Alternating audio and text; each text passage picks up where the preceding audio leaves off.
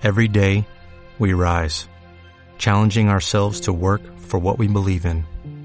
At U.S. Border Patrol, protecting our borders is more than a job, it's a calling. Agents answer the call, working together to keep our country and communities safe. If you're ready for a new mission, join U.S. Border Patrol and go beyond. Learn more at cbp.gov/careers.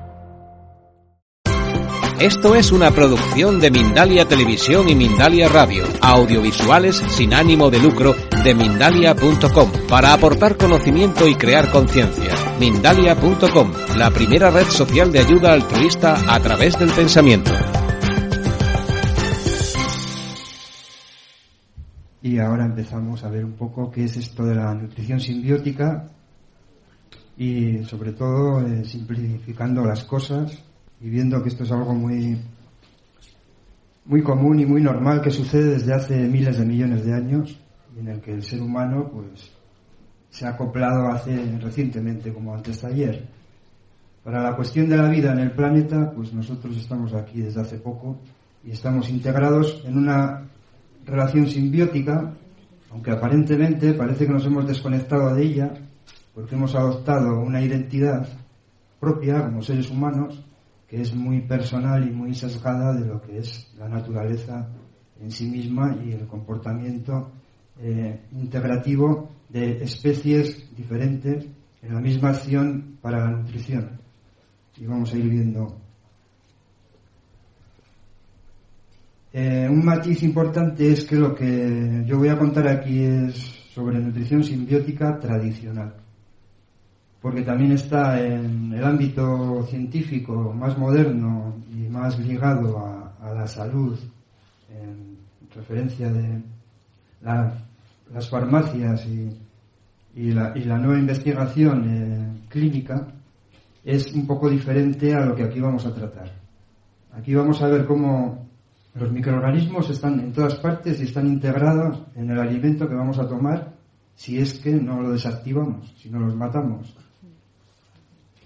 Entonces tenemos una página web que es eh, nutribiota.net y ahí hay información desde hace 12 o 15 años eh, relacionada con esto.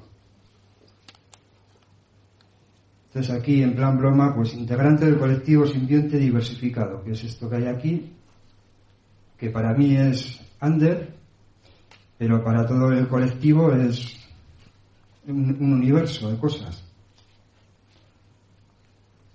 Entonces los aspectos fundamentales que vamos a ver aquí son eh, qué es esto de la nutrición simbiótica, los ámbitos donde la nutrición simbiótica se relaciona y las relaciones que tiene en la nutrición. Y luego cómo, eh, qué aporta para la salud. Y lo más importante, que es lo que quiero que os llevéis para casa, eh, además de andar por casa, es qué alimentos, bebidas y qué elementos son simbióticos que podamos incorporar para recuperar esta relación amable con la naturaleza cuando estamos, eh, digamos, fuera de ella. Nos hemos separado, estamos aquí, pero podemos volver y digamos que el ámbito más directo y más cercano al que podemos volver es eh, nuestro cuerpo. Entonces por ahí vamos a empezar a, a ver qué es esto de la nutrición simbiótica. Cuando varias especies diversas eh, se conjuntan para conseguir nutrientes y unos a otros se apoyan, decimos que eso es una nutrición simbiótica que sucede desde los microorganismos que están en la Tierra hasta los, digamos, los seres mayores en morfología, eh, más complejos como nosotros, eh, que nos hemos asociado con otros, digamos, animales o plantas para la nutrición. Si cultivamos un, una planta que nos va a aportar nutrientes y nosotros mejoramos la genética de esa planta y con generaciones y generaciones cada vez es mejor la relación, estamos en simbiosis. Pero si estamos cultivando una planta y generación tras generación la planta pierde capacidad vital y por lo tanto nosotros vamos a perder capacidad vital, hemos perdido la relación simbiótica. Entonces por eso es importante eh, elegir productos de origen ecológico tengan el sello o no, aquí vamos a decir igual mejor naturales, productos lo, más naturales posibles y complementos que vengan derivados de ahí, de productos naturales y que tengan una, digamos, una base simbiótica. Eh, de aquí, bueno, en concreto, pues microorganismos. Esta se desmontó porque viene de otra aplicación, pero bueno, nutrición simbiótica y salud. Y vemos un poco cómo la vida, desde su inicio, desde que son partículas, que todavía para nosotros eso no es vida, pero para las partículas posiblemente sí, porque ya están en movimiento y ya los átomos se están organizando y la química eh, particular se complementa y genera moléculas y de las moléculas pasamos a células, ya ahí tenemos eh, entidades que podemos ver o no, pero que se mueven y decimos que están vivas. Eh, para la aceptación que tenemos nosotros con la vida en el planeta, lo que identificamos como vivo. Y de ahí a nivel celular simple se compleja un poco hay simbiosis participativa entre microbios de diferente índole especies muy diferentes que hacen orgánulos por los cuales ya o bien se pueden mover o bien sintetizar ya una serie de elementos químicos y empezar a cambiar el ambiente para producir una simbiosis ya eh, que va a ir hacia la biosfera, a generar el manto vivo sobre la Tierra que hace miles de millones de años pues era un manto de colores. Y de ahí pues empezaron a, a combinarse y recombinarse y aparecieron plantas y animales tal y como los conocemos ahora en la evolución. Tampoco nos interesa enrollarnos mucho aquí pero simplemente ver cómo en todas las fases de formación aunque aquí no los vemos porque son invisibles están los microorganismos. Entonces las estructuras sociales de, entre eh, especies de, diferentes son heterogéneas y digamos que se van conformando a nivel escalar. Pasamos de células a tener tejido y de, tener tejido eh, tisular a, tener órganos y llegar a un cuerpo, a una unidad eh, individual. Aquí, por ejemplo, tenemos una hormiga, la comunidad de hormigas, es el nivel de, población de la especie, pero luego la comunidad es heterogénea. Ahí ya tenemos la ranita, con la planta, la mosca, etc. Y nosotros estamos aquí al lado de este árbol. No se nos ve tampoco, porque tampoco somos tan importantes en este aspecto planetario, o por lo menos no tanto como nos creemos. Y de ahí pasamos al aspecto planetario. Esto simplemente es para tomar un poco de conciencia Aquí lo vemos un poco más explícito en lo que es una especie, cómo se conforma en el ámbito microbiano la célula, pasa a tejido, en sistemas de órganos se conforma una especie y esa población pasa a formar parte de una comunidad en el, ecosistema y estamos en la biosfera. Simplemente ver que ese ámbito macrobiótico eh, viene del ámbito microbiano y que el alcance de microbiano es total, está ahí en todas partes. Está en el aire, en el agua, en los organismos vivos, animales, plantas, etcétera, y en todas las fases de formación de la vida. Y vamos a ver un poco las relaciones simbióticas que tienen que ver con la, con la nutrición. Ahí, como vemos, la conformación de la especie humana también está supeditada al ámbito celular y a su vez el ámbito celular está conformado por microbios en asociación en la que generan una especie de, empresa por la que todos van a conseguir eh, la energía a través de los nutrientes y de los recursos naturales que todos necesitan. Entonces se han juntado y han formado la célula. Entonces las necesidades energéticas de todo el colectivo están conjuntas y es una asociación en la que todos tienen que conseguir eh, la energía, cubrir sus necesidades. Este modelo lo ha desarrollado el ser humano, aunque no es exactamente igual, cuando forma empresas para vamos a conseguir objetivos comunes. Y las relaciones típicas en la nutrición humana, pues que tenemos desde tiempos ancestrales o todavía en algunas tribus, eh, la gente sale a recolectar y un pajarito que va por allí está señalando, se para volando en un árbol, suben y allí hay miel y el pájaro consigue algo. Hay un, otro recurso, un fruto, cualquier cosa, que esté buscando el ser humano para alimentarse y nutrirse. Para mí el más evidente es la abeja. Aquí estoy hablando de la relación que tenemos con la abeja para que la abeja polinice los cultivos y nosotros podamos comer. Los animales, en principio, eh, prefiero hablar solo de, alimentación vegetariana porque es más fácil. Si quitamos el animal del medio, nos quitamos un gran problema, por lo menos en lo que es la rutina eh, diaria.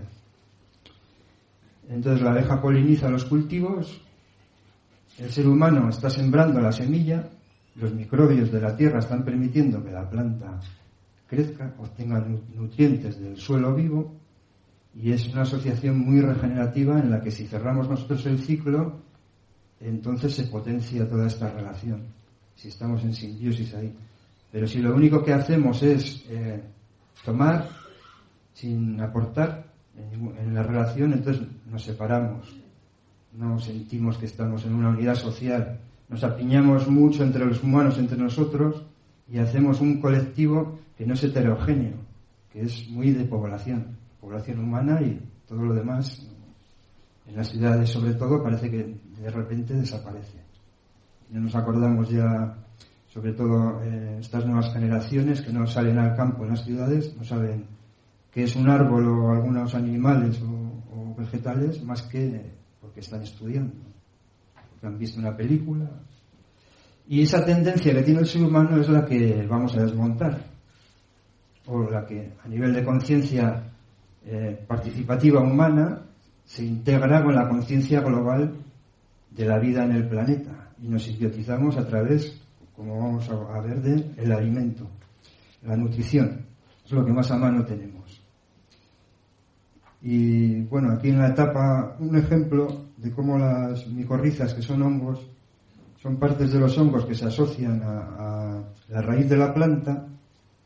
Ahí vemos la raíz de la planta Aquí vemos la terminal, como la micorriza, o sea, el hongo, penetra dentro de la raíz y para un científico que no sepa apreciar esto, lo único que va a ver es un ataque, una infiltración.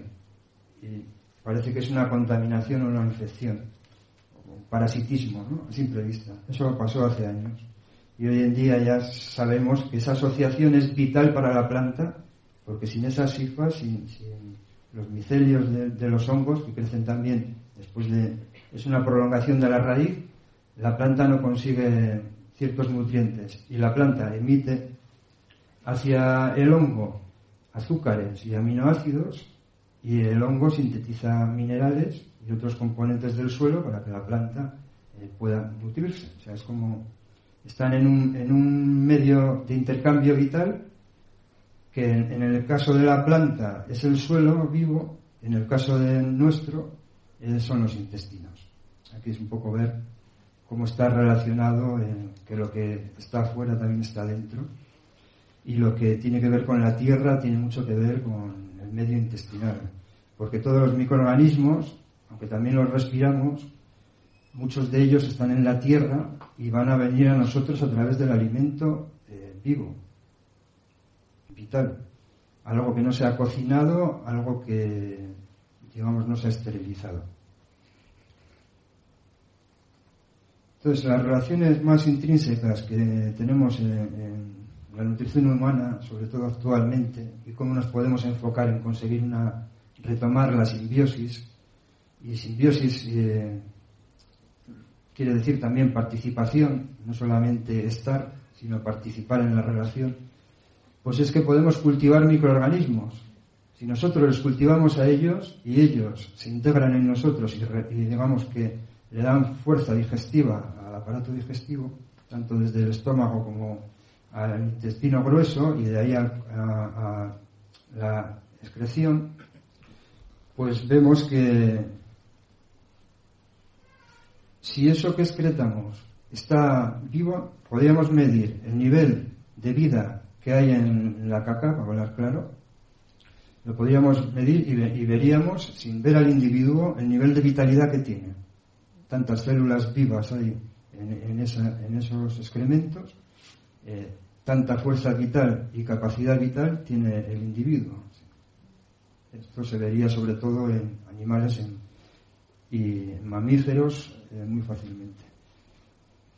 Bueno, la inmensa relación eh, con, con microorganismos que tenemos, que se alojan ahí en el nacimiento, como vamos a ver un poco después, y en la interacción con la naturaleza, están de una manera libre.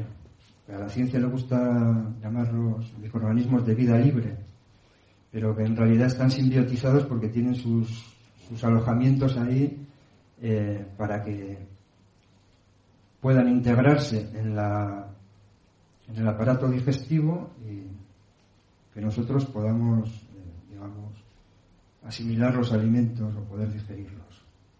Pero las relaciones simbióticas típicas, pues siempre han de ser benéficas para todos los, participantes.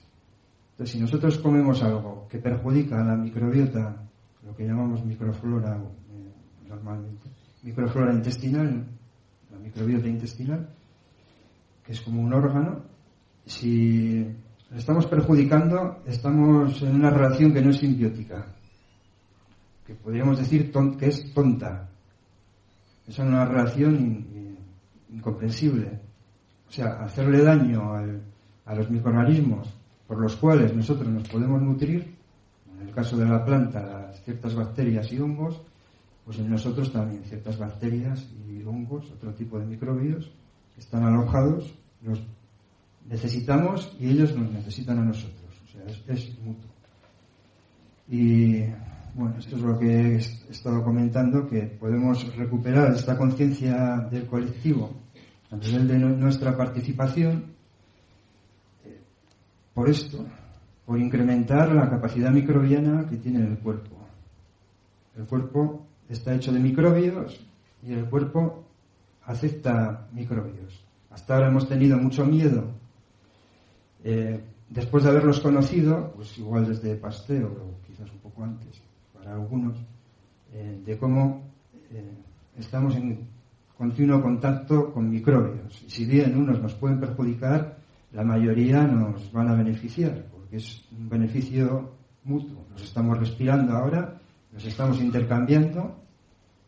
Desde aquí, desde aquí cuando estoy hablando, les está llegando hasta la cuarta fila o la quinta o hasta el final, yo no lo sé muy bien, pero sé que se emite y eso es inevitable, que estemos compartiendo y nos estemos integrando continuamente a nivel microbiano. Entonces, como son las colonias de microbios las que facilitan al anfitrión poder digerir los alimentos y su asimilación, además de gestionar los residuos para poder eliminar eh, posibles toxicidades o cúmulos, Aquí en concreto, cuando estamos aquí, esto que está en rojo, cuando gestionan los residuos a la vez modulan la respuesta ante agentes y efectos perjudiciales. Eso tiene que ver con todo tipo de, tóxicos, excesos alimentarios, fármacos, eh, la toxina humana. La toxina humana es cuando uno se perjudica y perjudica todo el sistema biológico por su actitud. Estoy mal, por lo tanto, todos estamos mal.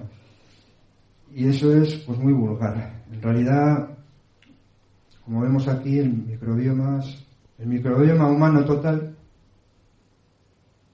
está conformado por microbiomas localizados en los sistemas y aparatos. Aquí falta el del pulmón eh, en esta imagen, pero bueno, imaginaros que aquí en los pulmones también. Entonces tenemos piel, pulmones, la boca, eh, eh, los ojos, todas las mucosas, el intestino. En realidad están por todas partes y hacen funciones vitales y están en un colectivo de colectivos. Este microbioma humano que se comporta como un órgano total, es un organismo vivo, es, eh, digamos, el modelo total participativo a nivel microbiano. Esto lo entendemos cuando dejamos de pensar y sentimos aquí. Toda esta zona abdominal es eh, muy sensible y tiene muy, mucha capacidad de absorción, tanto de las emociones como de las energías. Aquí intuimos, aquí se madura, sentimos un poco más en los pulmones, también hay microbioma aquí. Estamos hablando de miles de millones, por no decir trillones, de vida, de unidades de vida asociadas que sienten y que generan un campo electromagnético y vibracional.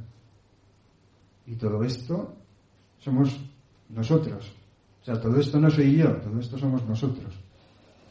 Y eso es un poco como vamos adquiriendo conciencia microbiana, vamos a perjudicar menos a estas poblaciones en las que estamos integrados y eso va a repercutir muy, digamos, muy amablemente en, la salud. Aquí vemos las fases de formación e integración de las colonias microbianas en el cuerpo humano eh, desde la primera fase. Aquí vamos a empezar simplemente por la gestación, pero ya desde la primera fase de la concepción hay microbios. Como se va a ver dentro de unos años, esto es un poco eh, la intuición. Todavía no, hasta hace poco decían que el líquido amniótico era estéril. Ahora ya se está viendo que el líquido amniótico no es estéril, que la placenta no es estéril, el cordón umbilical menos. Y se creía que eh, el, feto estaba en un ambiente, digamos, protegido de microbios, cuando en realidad está en un ambiente que sigue necesitando eh, microbios. Está en simbiosis con su madre, con la microbiota de su madre, y está empezando a conformarse, a morfológicamente generarse, y eso es a través de todas las interacciones, eh, tanto genéticas como celulares, en, las fases de crecimiento. Tenemos la gestación, en lo que acabo de decir, en el nacimiento, eh, en el tránsito vaginal y la emisión rectal de bacterias colónicas. Esto quiere decir que en el momento del parto del colon hay muchas bacterias que migran hacia el recto para que cuando el, bebé nazca se impregne de bacterias colónicas. La boca, los ojos, eh, el flujo vaginal tiene su propia microbiota y entonces al nacer pues respiramos. Esa primera respiración posibilita que en los pulmones entre los microbios que van a, participar en, en, la gestión de, los gases, del aire que tiene el aire. ¿no? Para nosotros lo más importante es el oxígeno, pero hay, hay otros, hay hidrógeno.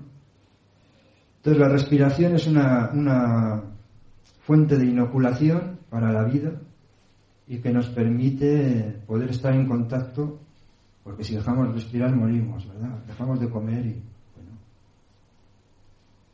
nos podemos gestionar la ansiedad sobre comer o no comer y hacer un ayuno largo sin ningún problema. Pero si dejamos de respirar, se acabó. Entonces, en este nivel de nutrición simbiótica, aquí tenemos un aparato muy importante que es el respiratorio, en el cual participa la piel también. En las, en las vías respiratorias eh, pulmonares, pero sí en la admisión de oxígeno a través de la piel. Y esto es una zona muy sensible, el poro. el animal humano moderno ha tendido a sobreprotegerse de esto. Se, cubre demasiado, eh, se abriga mucho y pues, tiene miedo a, a, a salir de una zona de confort que para el nivel microbiano es eh, de risa. Porque se, se está perdiendo mucho, mucho contacto directo con la naturaleza y ahora, hoy, en día, con mm, las ropas que llevamos y los cosméticos y todo tipo de acciones agresivas que hacemos sobre la piel, estamos perjudicando el microbioma, uno de los, bueno, todos son importantes, que es uno de los más importantes, que es el de la piel, porque la piel con, con toda la porosidad que tiene es como una gran boca. Entonces ahora eh, esta boca está abierta aquí, en brazos, un poco no he puesto calcetines, y bueno, Si me desnudo ahora estaría en, una aceptación total, pero no lo voy a hacer. ¿eh? Bueno, la piel, eh, el contacto para el bebé con la piel de la madre, del padre, incluso de otros congéneres de, su especie, incluso de otras, ahí no nos vamos a meter por la complicación que, trae, eh, es vital también. Que el bebé eh, sea cogido y tenga un contacto directo, no con la ropa, sino con la piel. Y bueno, lo siguiente que viene después de ahí es la lactancia, donde ya también a nivel oral está chupando la piel de la madre y se está inoculando de microbios de la piel. es un ecosistema eh, muy, muy, muy eh, diversificado. Después de la lactancia, pues tenemos el contacto con el entorno natural. Esto es muy simple. El bebé ya cuando empieza a gatear y, empieza a tener cierta autonomía, eh, tiene que estar en un medio natural. No lo podemos tener en una alfombra sintética, ni lo podemos tener en un parque de madera solo, ni, tan súper protegido. De vez en cuando hay que llevarle a, si es posible, llevarle a que tenga contacto, que se inocule lo más posible de microbios. Algunos le van a producir una reacción y su sistema, lo que llamamos el sistema inmune, se va a fortalecer y, y se va a formar en esos primeros años entonces el contacto natural es cuando chupa, cuando coge algo del suelo. Eh, aquí el, meme es niño caca o niño. Caca, pues sí, pues sí, vale. Pero es que no hay más remedio. Lo que sí tenemos que evitar es que chupe el juguete, sobre todo de plástico de color rojo. A no ser que esté certificado que está hecho de una manera que no, que no le va a intoxicar porque el niño va a chupar, va a morder y va a, sacar los tóxicos que tiene ese juguete de plástico o de, lo que sea, o otras cosas que ahí pueda haber en la casa. Bueno, y lo que nos queda son los alimentos simbióticos. Aquí vamos entrando en materia. Entre las funciones de la microbiota intestinal, pues una muy importante que es la digestión de fibras porque las fibras, eh, si no hay una buena base microbiana ahí en el, intestino, sobre todo al final, las fibras no se digieren y producen muchos gases y producen putrefacciones y en realidad si estamos tomando fibra dietética que no tiene su propio, sus propios, sus propios microbios, que ha sido esterilizada de la forma que sea, no nos vamos a meter ahora en ese tipo de, acciones que hace la industria para que conservar los, alimentos, pues si no viene con sus propios microorganismos, eh, digamos que hemos perdido el 30-40% de la capacidad digestiva que trae eh, propiamente el alimento. Si es una col, como si es un pepino, como si es una fibra más difícil de digerir como la de la cáscara del cereal, todos tienen sus microbios. Y en, cada alimento están los microbios específicos que nos van a ayudar a digerir ese alimento específico. Y eso, es importante. Entonces, eh, aquí los sistemas de, cocina para, que utilizamos para que nos sea más fácil comerlo eh, son cruciales también cocciones después de 90 grados para arriba durante un tiempo eh, desvitaliza todo a todos los niveles y, resiste solo dos o tres especies de, microbios que a veces no son las más deseables. Depende qué contacto ha tenido ese alimento, sobre todo en el transporte, en el almacenamiento, en las industrias alimentarias, en los almacenes de distribución empaquetamiento, etcétera. En ese tránsito del, alimento es donde están los mayores problemas que la población humana tiene hoy en día. Y, sin meternos ya en qué, cómo se está cultivando las cosas con pesticidas, herbicidas, etcétera, etcétera. Si llegáramos allí veríamos que eh, en vez de alimentarnos nos estamos envenenando. Entonces hay que tener en cuenta que las poblaciones microbianas del intestino también lo que hacen es detoxificar. Tienen una acción muy, muy conveniente y tienen mucha capacidad de, de detoxificarnos. O sea, de hacer que compuestos, tanto que puedan venir de la naturaleza como de la industria, los puedan desmontar y puedan, eh, o bien, hacer otros compuestos que ya son, que los puede solubilizar y los puede digerir, o eliminarlos, hacer una acción de rechazo y evitar que, pues, los alimentos en exceso se pudran. Eh, si comemos carne tenemos un, un problema, no es el peor de los problemas, pero eh, ¿qué microbios vienen en la carne? Incluso cuando la hayamos cocinado. Microbios de la putrefacción. Entonces, una ingesta de carne, eh, digamos, rutinaria, tenemos la creencia de que la mejor proteína es la de la carne. Eso no es cierto. Es un interés comercial, puro y duro. No es la mejor proteína. Es una, una de tantas que hay en, en el mundo hoy en día. Y además es la menos simbiotizada porque la explotación animal es brutal. Hoy en día, ahí tampoco nos vamos a meter. Yo os voy dando pinceladas que ya sabéis, para tener en cuenta y coger un poco de, conciencia de que cuando cojo el alimento y me lo como, estoy ingresando una ventaja o un problema al sistema digestivo. Puede ser que mi información no esté bien relacionada y que mis gustos estén disgregados, de, estén condicionados, porque ya en realidad no, no tengo conexión con, con simbiótica, con el organismo vivo, y lo que creo que es lo mejor, en realidad igual pues no lo ves. Entonces hay que sentir qué es lo que qué es lo que requiere esto, todo el nivel del cuerpo, inteligencia física, eso es cada célula y toda la organización celular conjunta es la inteligencia física. Está conectada al sistema nervioso central, al cerebro y al sistema entérico, que es como otro, ahora le llaman el segundo cerebro, yo lo, llamo el primero. Este es el primero. Este es el segundo. Este es el tercero. Bueno, ya veríamos si es el tercero o el cuarto. Entonces, muy importante, eh, la síntesis de enzima y de vitaminas y la biodisponibilización de los minerales es una de las acciones que hacen los microbios en el intestino. Muy importante. Entonces, no, no sirve de nada tomar eh, vitaminas y minerales sin un microbioma sano, compuesto por la diversidad que tiene que tener.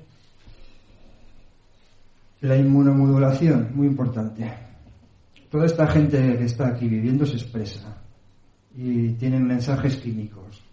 Están relacionados con, pues, con el sistema endocrino, hacen, digamos, intercambios eh, químicos con el sistema endocrino, mensajes eléctricos con el sistema nervioso e incluso cuando hablamos de digerir las emociones, pues también hay una expresividad emocional, emotiva, en todo el colectivo simbionte, del intestino que facilita normalmente que eh, el animal eh, busque lo que necesita el cuerpo y se anticipe a los peligros.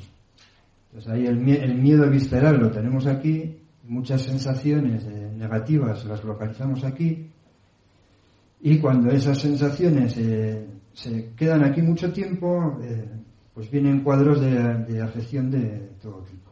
Digamos que es uno de los de las causas de malestar y de afección eh, en enfermedad. Lo que llamamos enfermedad en realidad es el síntoma de que esto está mal.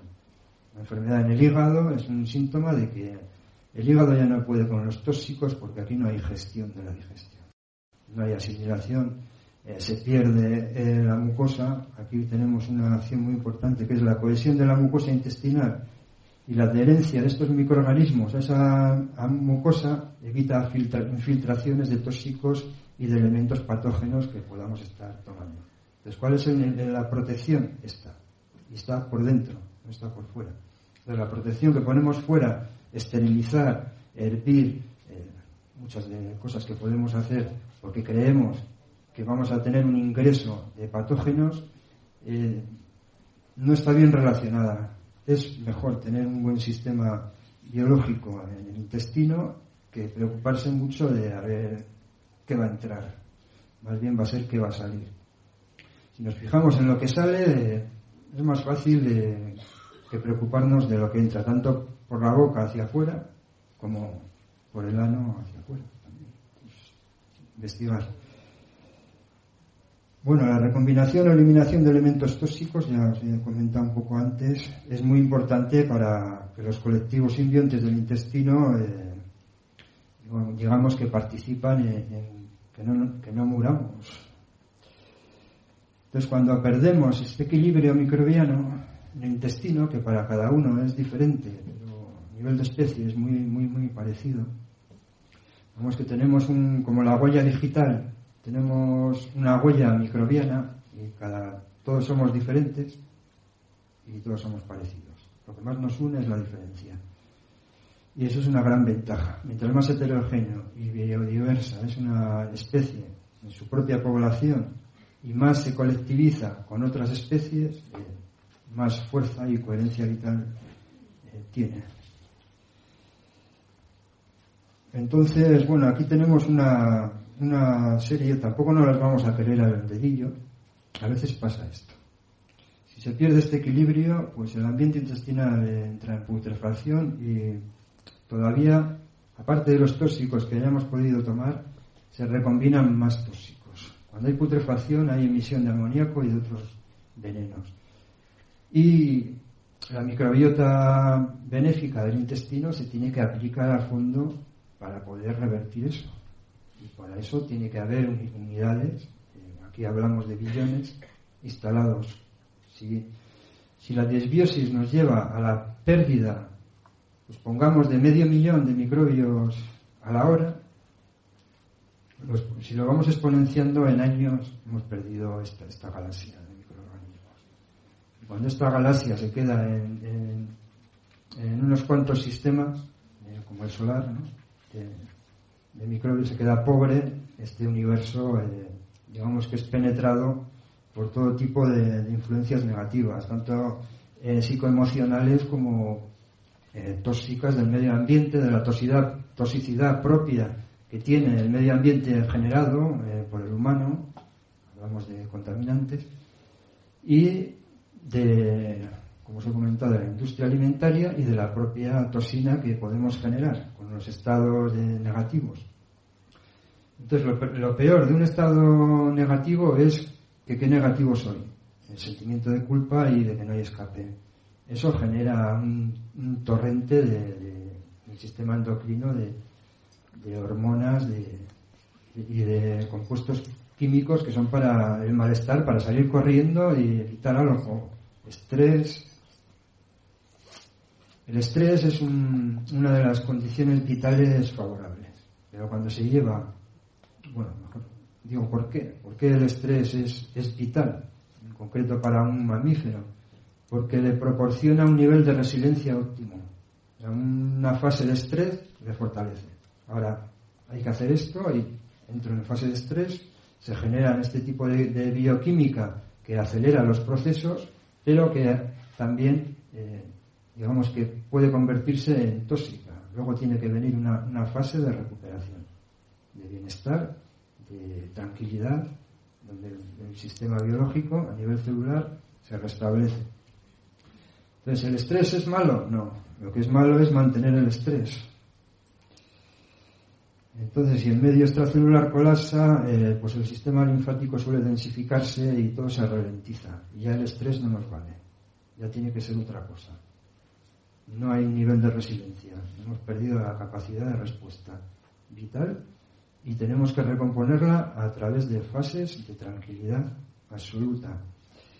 Para eso viene muy bien la respiración consciente, la meditación, el dejar de pensar un rato, pensar muy rápido a ver qué pasa, dejar de pensar, sentir, salir de la zona de confort, descansarse, darse una ducha de agua fría, meterse en el mar por la mañana, todo tipo de cosas que van a activar el, el metabolismo de una forma natural, el contacto con los elementos de la naturaleza. Entonces el cuerpo se suele inflamar mucho cuando, digamos, se protege. Se nos inflama igual el intestino, diverticulitis, eh, celulitis, eh, obesidad. Y todo esto son desechos celulares colapsados, inflamaciones de protección, donde hay más líquido para que pueda fluir mejor el intercambio colectivo de microbios y, de entidades, eh, agentes vivos del cuerpo eh, que están en los sistemas para que puedan fluir. Entonces tenemos dos, dos tipos de colapso, el seco y el excesivamente húmedo. Tenemos un colapso seco donde digamos que el individuo está, perdón, ¿sí? Y eh, tenemos otro tipo de colapso donde el individuo está muy húmedo y está hinchado. Y las dos tienen eh, efectos inflamatorios a nivel celular. Es más evidente el del, inflamado que por fuera que el del inflamado por dentro, que se está secando. Entonces, eso lo vamos a revisar.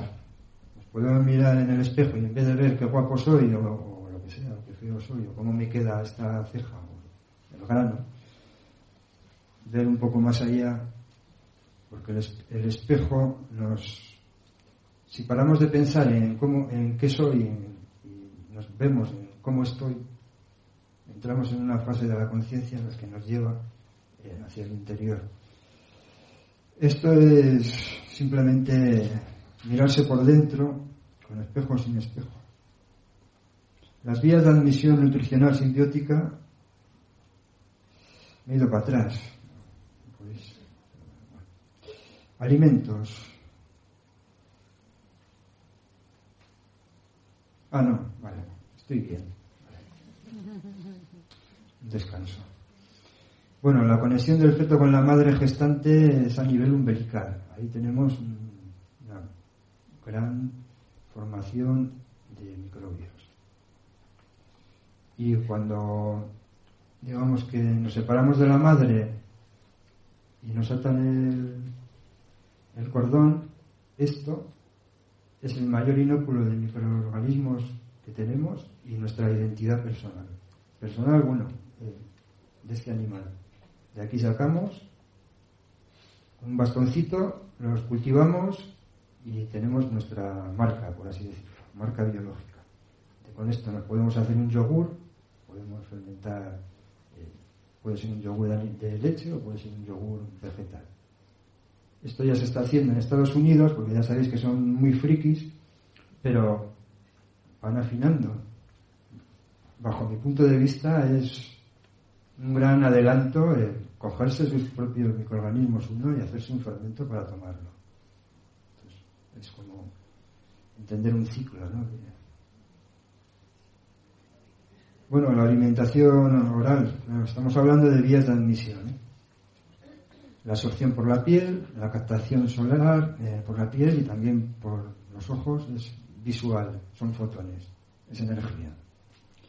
Por la piel la captación es eh, en un nivel eh, que no es como la planta que hace clorofila, pero o sea, no es fotosintética, pero sí es fotosensible. Entonces, cuando tomamos el sol, a no ser que estemos entremos en un exceso, es muy beneficioso. El sol es uno de los nutrientes. Eh, la captación lumínica extraordinaria, esto es la visualización. Nivel fotónico, por ejemplo, para un ciego eh, no hay limitaciones.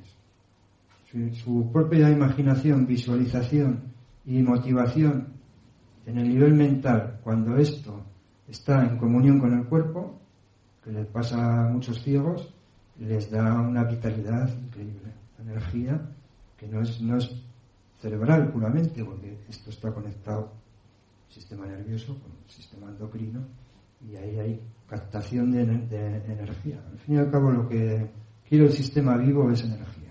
Y cómo la consigue eh, no es tan importante, aunque sí, ¿no? pero no es tan, tan crucial cómo la consigue. Si es a través de la luz, es a través de los nutrientes, a través de, las relaciones. El caso es que el nivel celular consiga energía. ¿Qué limitaciones tenemos para esto? puramente las personales, nuestra cuestión personal, nuestra identidad. Eh, mi trabajo que hago normalmente con la gente eh, lo llamo falsa identidad sin insultar, ¿vale? Falsa identidad es simplemente que hay una información errónea, nada más. Entonces nos acomplejamos. Como somos complejos, nos acomplejamos de ser tan complejos. Y eso es una dificultad. Para adquirir la facilidad de que eso no, se, no nos dificulte la vida, tenemos que integrarnos a nivel simbiótico con la nutrición, pues es una de ellas, la captación de energía por otras fuentes. Aquí tenemos la captación capilar sensible, de las energías macrocósmicas, y macrocósmico quiere decir que, que vienen de fuera de, la biosfera y de la estratosfera planetaria, pues como el Sol, por ejemplo, o como energías macrocósmicas de los astros y de las galaxias. Esto es un nivel un poco más espiritual en el sentido de la energía. Para mí espiritual es energético puro, sin filtro. Aquí se nos filtra eh, bastante por, por la, atmósfera y se filtra bastante por nuestro nivel de interferencia propio, esta persona, esta identidad, que está en, su zona de confort y acepta o no acepta el ingreso de energía que no sea por su propia, digamos, acción, que la consiga yo mismo, y si no, igual no vale. No la consigo yo, si no me resulta un esfuerzo, si no hay un crecimiento personal tal y cual, eh, no acepto eso. Entonces me baso solo en comida. Y bueno, pues también comiendo. Y la captación celular de energías microcósmicas es la propia interacción, eh, tanto microbiana como de, la conformación celular, que está en comunicación continua. Y eso genera un campo. Es un campo de fuerza, es electromagnético y es vibracional y eso genera energía. Entonces, si hay cordialidad, si hay amabilidad, si esto congenia bien con mi propia identidad, estamos integrados y hay mutualismo entre todos los sistemas, pues conseguimos energía de dentro para afuera. Eso es una, cuando estamos así, estamos muy bien y además damos, estamos emitiendo. Entra en una frecuencia de interferencia bien coordinada eh, como una nota musical que se acopla con otro, con otra y genera una tercera, eh, armónico, Genera una armonía en la que no solamente conseguimos energía para el individuo, sino que estamos eh, compartiendo. Y en estas relaciones, bueno, ya nos metemos en, en otro ámbito, en estas relaciones pues se consigue mucha energía en realidad. Esto ya es algo muy motivador. Bueno, alimentos concretos. Para empezar, la leche materna, obviamente, para un bebé. Y le siguen pues las hortalizas y frutas frescas y las deshidratadas. ¿Por qué? Son simbióticas todas. Porque como ya os he comentado antes, las hortalizas y las frutas tienen su propia microbiota, microbios, que les producen, eh, bueno, es una relación totalmente simbiótica porque sin los microbios eh, ni la verdura ni la fruta madura y se pudrirían muy rápido. Entonces ahí hay un tema muy interesante que no lo vamos a extender ahora de cómo los, los frutos y, y las vegetales que vamos a comer se conforman a través de energía que obtienen de la tierra, del sol, del aire y de la relación microbiana y como la maduración de, estos frutos es muy importante que se obtenga de forma natural, no en una cámara a través de sistemas que yo no, conozco, de oída me llegan eh, gases, eh, radiaciones, forzamiento de temperatura, eh, qué sé yo. Nos vamos a, a lo recomendable que es eh, que sean naturales. Entonces aquí, bueno, tenemos, digamos, una cosa muy fácil de hacer, en la que todos podemos empezar a entrar en este mundo de los alimentos simbióticos, que incluso fuera de la relación natural, en el día a día que tenemos de nuestras actividades humanas, eh, podemos cultivar microorganismos que nos van a beneficiar de esta manera que os estoy contando, que son ensaladas prensadas de coles, pero también de, de otros, de raíces, zanahorias, nabos, eh,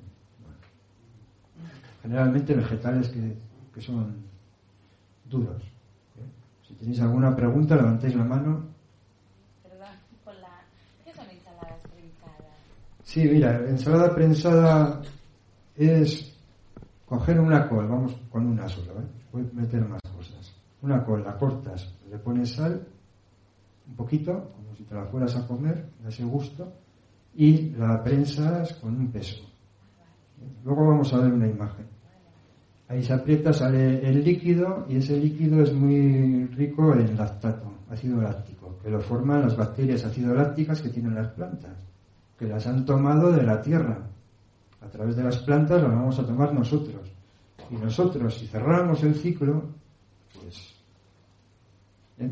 No voy a hacer conversaciones escatológicas a estas horas, pero si cerráramos el ciclo bien, como han hecho las antiguas culturas durante mucho tiempo, pues estaríamos en un círculo, en un ciclo eh, simbiótico total.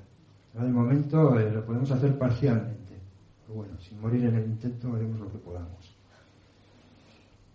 Eh, luego os comento más de la ensalada prensada, porque si os vais con esto, los que ya, los que no tenéis cultura de, no habéis hecho nunca nada de, de este tipo, pues si os vais con esta idea es muy importante, porque por ahí podemos empezar cosas más complicadas, un poco más complejas, tampoco complicadas, pero sí más elaboradas, pues son hortalizas ya fermentadas. La base es la técnica, es la ensalada prensada. Una de las técnicas que nos puede llevar luego a hacer ya eh, cultivos microbianos eh, muy, muy potentes, donde ya se comen menos cantidades con el alimento diario. es un, complemento eh, nutricional probiótico y prebiótico es lo que en la acepción moderna es un simbiótico, es que tenga estos, estos dos componentes. Un probiótico, que son microorganismos beneficiosos que o bien van a transitar o se pueden instalar si hay decadencia, y un prebiótico, que son eh, nutrientes o fibras que en principio para el, individuo no los puede gestionar, pero sí los van a gestionar los microorganismos y se van a alimentar de ellos. Es un probiótico. Y además, pues como van a aumentar, si lo estamos alimentando, pues la acción es en realidad probiótica también. Por eso a mí me gusta más hablar de alimento simbiótico que, derivarnos en, todo tipo de terminología que, nos pueda dificultar la comprensión de, todo esto. Por eso aquí no, me enrollo mucho. Luego tenemos legumbres y granos modificados por acción de hongos y levaduras, pues patés, hemos germinado, hemos hecho un paté. El miso, el tempeo, la masake son cosas así de orientales, bueno, de Japón y China, por ahí, eh, muy interesantes que algún día podamos adoptar aquí cosas parecidas. Aquí ya se empieza a hacer el tempé de garbanzo. El garbanzo es una legumbre más, más de, por aquí de la zona y es una buena alternativa al tempeh de soja, ¿vale? Pues porque allí en Asia se usa mucha soja, la soja es de allí. Y la soja, aquí tenemos productos de soja que nos llegan de la cultura americana, que es muy comercial, muy industrial. Ellos ya la tienen prohibida la mayoría de los productos de soja.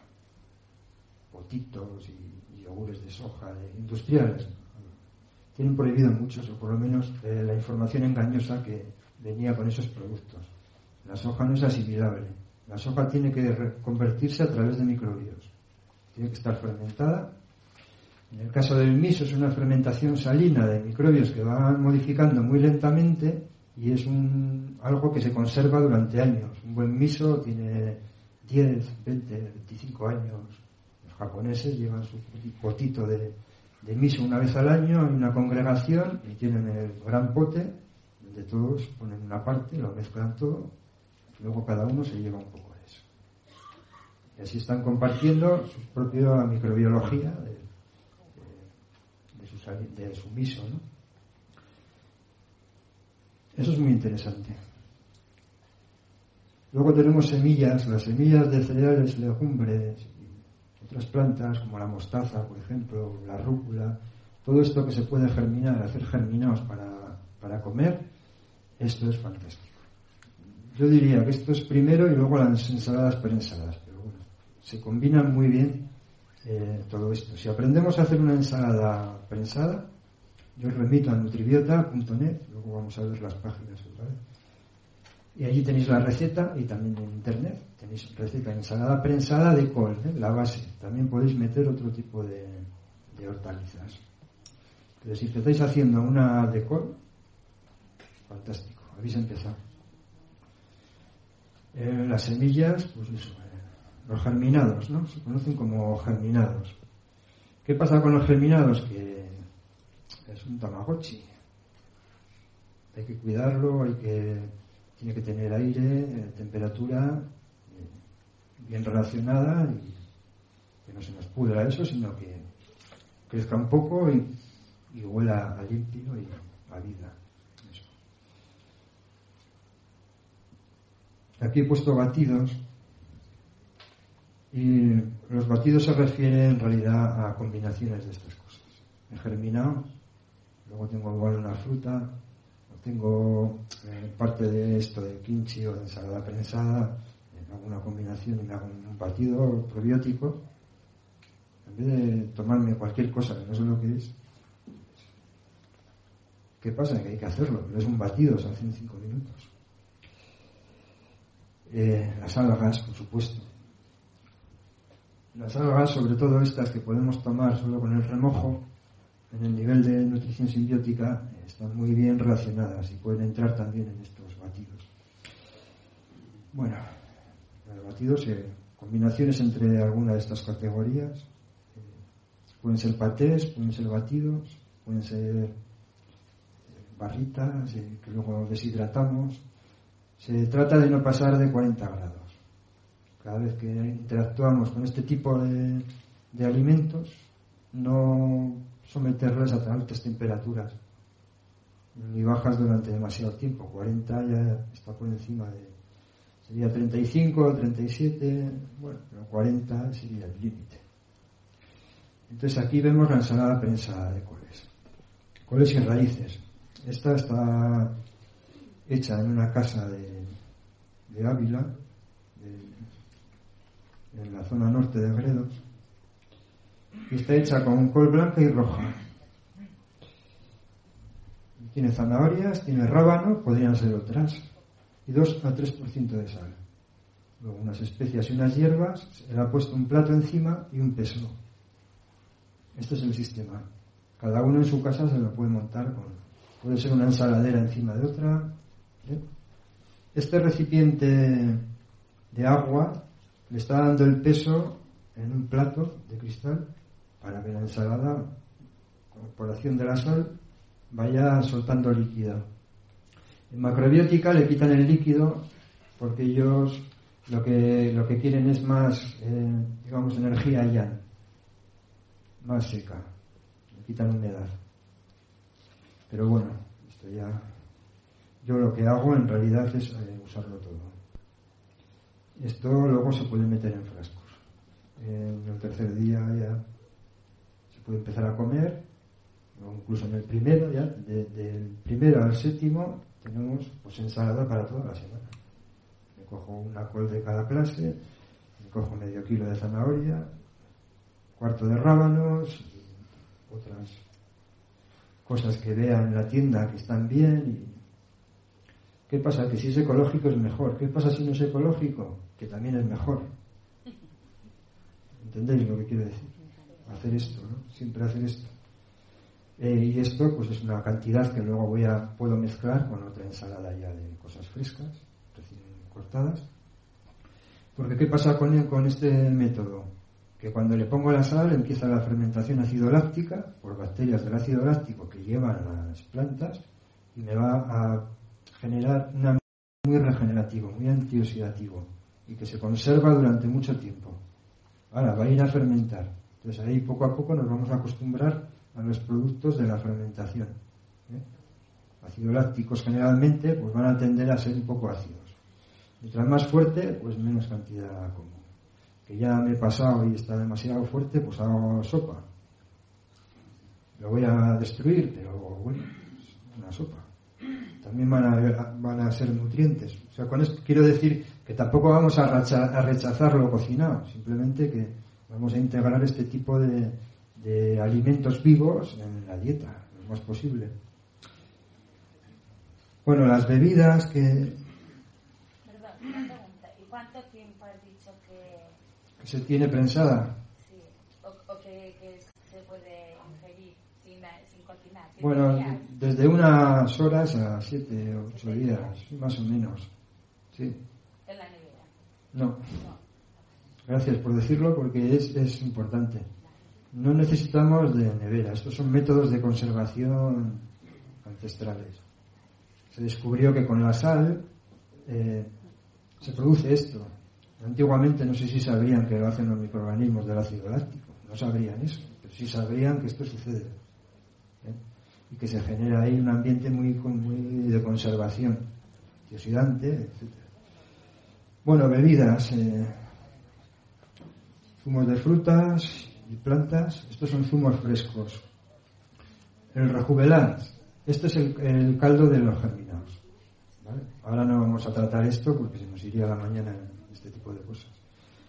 Eh, los típicos es lo que llamamos por aquí kefir de agua. Los granulitos que fermentan agua con azúcar y se le pone un limón y unos higos. Es como un refresco, una limonada probiótica.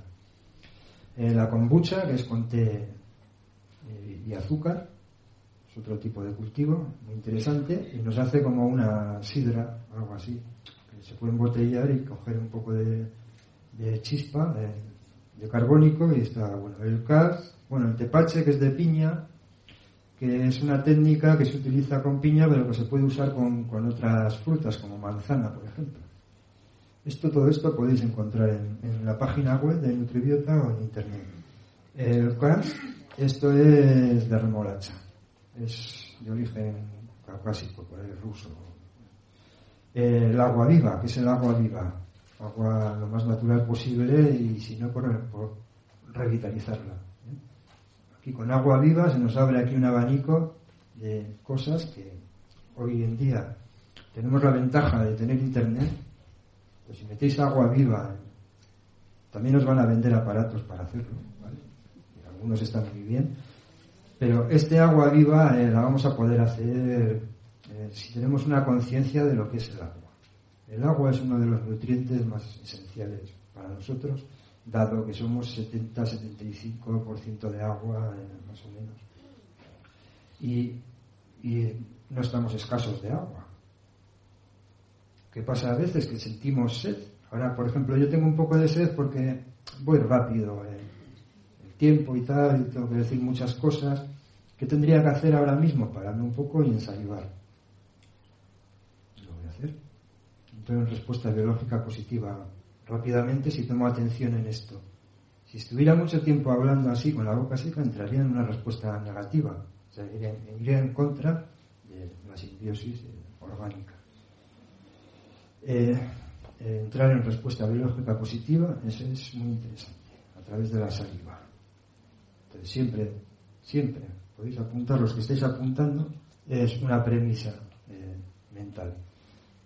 Que me la, la lanzo cuando estoy en respuesta negativa, que lo sé porque tengo la boca seca, la saliva espesa y estoy estresado. Respiro muy mal, etc. Es siempre, tengo la boca húmeda, con saliva fluida y transparente. Lo repito, siempre tengo la boca húmeda, con saliva fluida y, transparente. Siempre tengo la boca húmeda, con saliva fluida y transparente. Si queremos un poco más, como el agua cristalina. Y si eso lo repetimos eh, durante un tiempo, puede ser unos días, una semana, un mes, se integra. Y cada vez que entras en respuesta biológica negativa, automáticamente empiezas a ensalivar o te acuerdas y lanzas la premisa y es bastante directo que empieza a fluir la saliva. Porque la saliva es uno de los, en realidad, de los, es del agua viva más directa que podamos generar. ¿Cómo podemos revitalizar, nuestra agua y conseguir una buena hidratación? Haciendo saliva, fluida y transparente. Y eso es como tenemos que hidratarnos, no bebiendo litros de agua.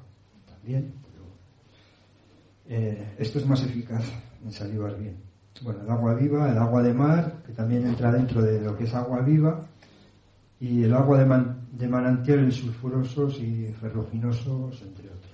Son pequeñas cantidades que debo, si oportunamente me encuentro con ello, no pierdo la ocasión de tomarme unos tragos.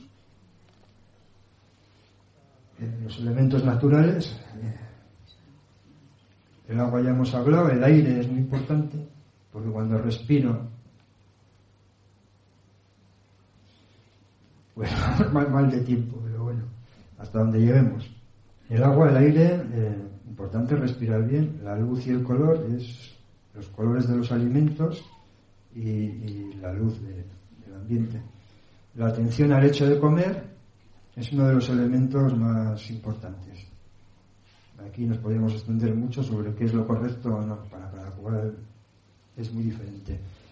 Pero tener atención sobre el hecho de comer y saber que estamos nutriendo a un colectivo y que estamos integrados en él es muy diferente a pensar que, que simplemente tengo que comer y ya está, y yo lo hago todo. Bueno, y los ciclos biológicos, pues tenerlos en cuenta, eh, ahora nos llevaría un tiempo también hablar de ellos. Bueno, complementos, condimentación, sales, salsas fermentadas, eh, levadura de cerveza, etcétera, extractos de plantas, extractos de frutillas, germen de cereales. Eh, y bueno, una de las, aquí pone 80%, ¿veis? De toda la interacción simbiótica es la actitud. Porque nosotros, esta identidad tiene mucha eh, capacidad de afección a este sistema biológico. Entonces, tal y como yo estoy y tal y lo que hago y cómo lo hago es vital. Porque no me sirve de nada toda esta información y, y, lo, digamos, los buenos alimentos y los elementos y los complementos, etcétera, etcétera, eh, si mi actitud es negativa. Lo hago por, como, porque quiero ser sano. Quiero decir con esto que hay que integrarse, hay que integrarlo. Eh, bueno, aquí este pues, está en la zona de confort y su microbiota intestinal también está en la zona de confort. Por lo tanto, la basura no, sale. ¿eh? Estará estreñido y en una actitud en la que eh, todo le, puede dar igual ya, incluso suicidio psicológico. Entonces, bueno, lo que es adentro es afuera y lo que es arriba es abajo. Aquí tenemos las webs, Nutribiota es una, de un nombre propio, Microbiótica es otra, y aquí mañana Luis Lázaro va a presentar eh, los aspectos de la microbiótica, que eh, la nutrición simbiótica es uno de ellos. Y Microviver es una empresa que hemos hecho una asociación de gente que estamos haciendo, pues, unos complementos simbióticos que hasta hace poco en España era imposible encontrar. Algo que está vivo y que lo puedes tener en una botellita y que lo puedes tomar fácilmente, ¿vale? Allí lo tenéis, eh, si lo queréis ver está el panel allí y los productos ahí al final si tenéis curiosidad.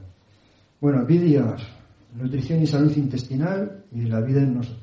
De todas formas, si entréis en internet y metéis nutrición simbiótica, os van a aparecer más bien estas páginas. Tenéis que meter eh, también más palabras clave, ¿vale? Como salud intestinal, microbiota, microbios beneficiosos, etcétera, etcétera. Bueno, y bueno, contesto a la pregunta y cerramos, que tengo que ir.